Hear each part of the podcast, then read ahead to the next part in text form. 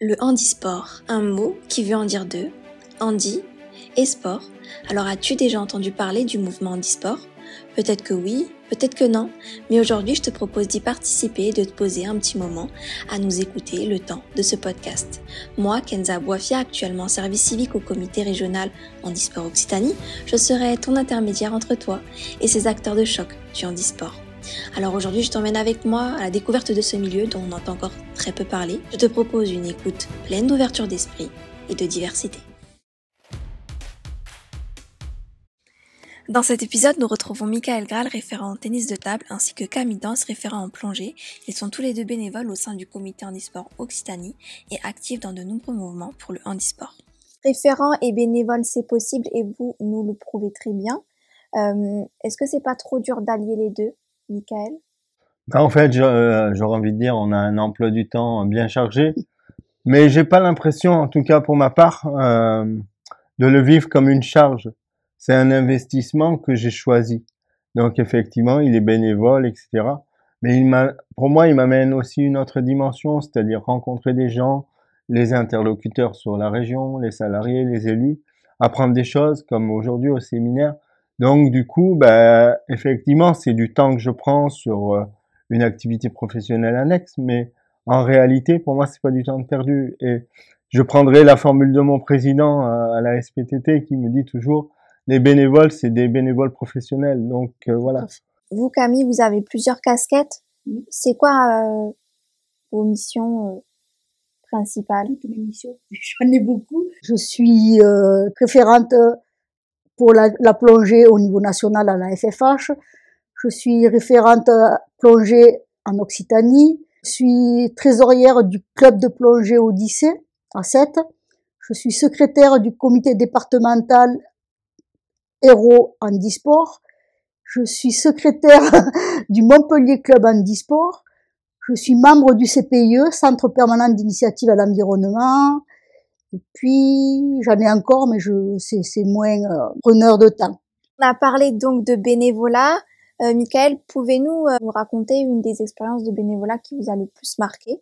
Moi, je dirais que c'est euh, mon investissement dans le dans mon club déjà, la SPTT Toulouse, en tant que vice-président et gestionnaire de la section handisport. C'est, ça représente une trentaine d'adhérents. Et bien sûr, après, il y a mon investissement en tant que classificateur aussi en para-tennis de table qui me permet euh, de voyager sur certains tournois ou des choses comme ça. Donc, un investissement bénévole, c'est du temps, mais après, euh, on peut s'accrocher au bénévolat et on peut aimer ça à partir du moment où il y a des valeurs qui sont derrière. Et moi, derrière ça, c'est l'envie de rencontrer des gens, c'est l'envie aussi de représenter euh, des adhérents, des bénévoles qui ont moins la parole que nous, parce que on n'est pas tous à ces places-là. Et voilà, et avoir une parole juste par rapport à, à, la vision du handicap, la vision de la discipline. Voilà, moi, c'est, c'est dans tout ça que je m'y, je m'y retrouve aussi. Je suppose que vous avez aussi appris des autres dans ces expériences-là. Au niveau du bénévolat, vous apprenez, non? Ils vous apprennent, ils vous donnent beaucoup, mais vous vous donnez aussi. Bien sûr, et j'aurais envie de dire dans le milieu du, même si j'aime pas ce mot-là, parce qu'on on va pas stigmatiser, mais dans le milieu du handicap en général, on est, toujours en, en apprentissage parce que ben, on apprend des expériences des autres. Nous-mêmes, on est obligé de se remettre à jour par rapport à, à des données qui peuvent changer, que ce soit des lois, des normes, etc. Donc, effectivement, c'est un, c'est un travail de tous les jours. Euh, j'allais dire, si on y trouve une quête de sens, ben, finalement, on est toujours preneur d'apprendre.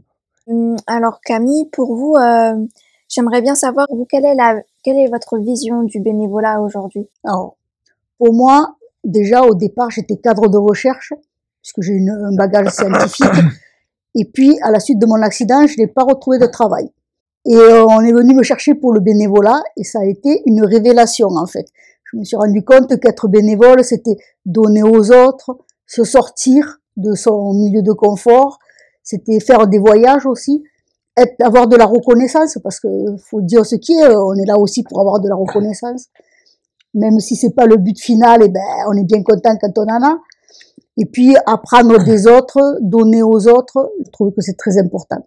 Selon vous, euh, Michael, est-ce que vous pensez que euh, c'est dur de convaincre une personne à faire du bénévolat aujourd'hui? Euh, oui, bien sûr, parce qu'effectivement, on se rend compte, c'est ce que je disais tout à l'heure, on donne du temps, mais en réalité, on se, on se professionnalise de plus en plus, on se confronte à, à d'autres humains qui n'ont pas la même vision que nous.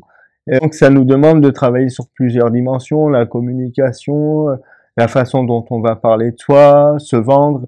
Donc, on, cumule pas mal de, de compétences. Et à un moment donné, il n'y a pas cette quête de sens qui fait qu'est-ce qui me motive à faire ça? Euh, On lâche. Et au départ, peut-être les gens se disent euh, oui, mais les associations ou les comités, être bénévole, c'est du temps. Mais derrière, euh, si en tout cas c'est équilibré pour tout le monde, eh bien, on sera gagnant-gagnant dans la démarche. Mais effectivement, et d'autant plus dans notre milieu handisport, c'est peut-être encore plus dur de trouver du monde parce que on est déjà moins sur le territoire que les associations valides. Donc, forcément, derrière, on a moins de bénévoles. On a des fois des parents, tout ça, qui s'investissent, mais après, est-ce qu'on s'investit sur le long terme ou c'est juste un one shot? Ça aussi, c'est un, un autre débat, mais, mais je crois beaucoup à la force du réseau. Dire aujourd'hui, on est, on a la chance d'être sur les réseaux sociaux, on a la chance de pouvoir communiquer facilement. Nous, au club de plongée, on a un système pour avoir des bénévoles, puisque on fait beaucoup d'actions éducatives et des actions avec les gens des quartiers défavorisés. Oblige tous les adhérents à faire deux journées de bénévolat. C'est dans le contrat, et je trouve que comme ça, on arrive à fonctionner euh, à merveille. Les deux journées, c'est pas chronophage pour la plupart des, des gens, c'est faisable. Et euh, ben, du coup, pour donner envie à peut-être une personne qui nous regarde aujourd'hui euh, de se lancer dans le bénévolat, ça serait quoi euh, vos, vos, mots en fait pour la motiver? Ben, Le bénévolat, c'est donner, bien sûr, donner de son temps, mais on reçoit tellement de l'autre côté. Quand on fait plonger un enfant en situation de handicap, on le voit dans son sourire, ou quand il fait de la boccia au Montpellier Club Handisport, on, on le voit s'épanouir et je trouve que ça vaut vraiment le coup de faire du bénévolat. Quoi. Et pour vous, Michael? Oui, c'est donner, mais en fait, c'est recevoir. Quand, quand, on voit des projets se construire, mm. des gens adhérer, pour les fidéliser, ces bénévoles qui viennent, moi, je sais que je travaille beaucoup aussi avec, euh, par exemple, les étudiants à Toulouse, les STAPS, les choses comme ça. Pour les fidéliser, il faut, faut leur donner envie aussi de se dire, euh, ouais, quelle sera ma plus-value si demain je m'investis. C'est pas juste donner. Euh, effectivement, le bénévolat, c'est donner gratuitement, mais à un moment donné, faut que la personne s'y retrouve, qu'elle ait du sens. Les valeurs humaines qui sont derrière le, bénévolat, je pense, qui, qui sont le ciment de, de ces actions-là. Vous, pendant le bénévolat, vous menez à bien euh, des projets. Est-ce que vous avez des projets actuels ou des projets futurs? Un en particulier que vous aimeriez euh, peut-être échanger ou un dont vous êtes plutôt fier? Je vais parler un peu plus de mon association. Bientôt, on va faire une soirée solidaire. Et après, bien sûr, moi, je suis, à titre personnel, je suis très attiré, mais ça, c'est une sensibilité personnelle, par la compétition. Et donc, du coup, bien sûr, c'est, ce qui m'anime, c'est aussi d'amener ces jeunes à la compétition après. Et comme le disait Camille, euh, c'est éveiller chez l'autre euh, l'envie de la pratique sportive, quel que soit le sport choisi. Pour résumer euh, un peu qui que nous sommes, peu importe l'âge, euh, le bénévolat est ouvert à tout le monde. Ah oui, bien sûr. Et je pense que plus on fera de bénévolat et plus on se rendra compte qu'on peut aider les autres.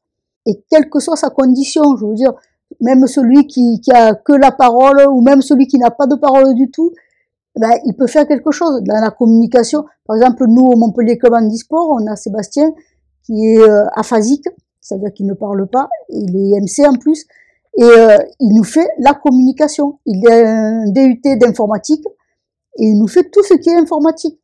Donc, tout le monde à son niveau peut être bénévole et apporter quelque chose. Oui, je pense que parfois on peut avoir des mauvaises impressions sur le bénévolat et se dire qu'on peut forcément pas toujours avoir les missions que l'on souhaite, mais là vous nous parlez de... Oui, tout le monde peut faire à sa hauteur et, et, je crois que justement il faut démystifier ça et que chacun peut apporter quelque chose en tant que bénévole. Dans, euh, dans le bénévolat, contrairement au travail, on peut choisir.